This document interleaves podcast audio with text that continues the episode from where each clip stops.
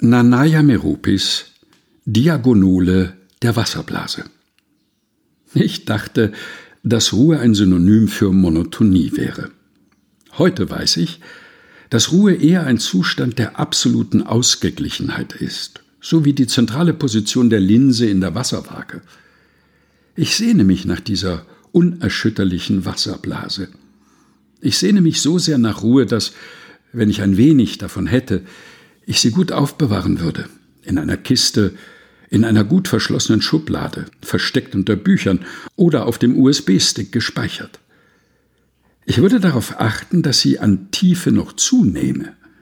So könnte ich sie in der richtigen Stunde nutzen wie ein Medikament oder eine Vitamintablette, die täglich eingenommen wird.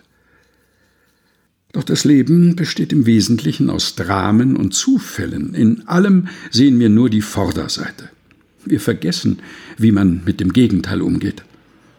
Das Gewebe des Lebens ist ein grafisches Gewirr. Es besteht nicht aus geordneten Linien und Ketten, sondern wird vom Schicksal verwoben und wir sind die Fäden darin. Schuld daran ist das Wollen. Wären unsere Köpfe nicht voller Wünsche, könnten die Dinge weniger kompliziert sein, weil wir selbst einfach gleichgültiger wären.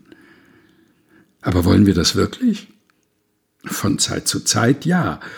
Gelegentlich ist die Ablösung lebensnotwendig, um nicht zehntausendmal am Tag an Leidenschaft zu sterben, aber es ist nicht möglich, Wünsche vollständig loszulassen. Was soll ich tun, wenn ich nur aus Dramen und Zufällen und aus unersättlichen Wünschen gemacht bin?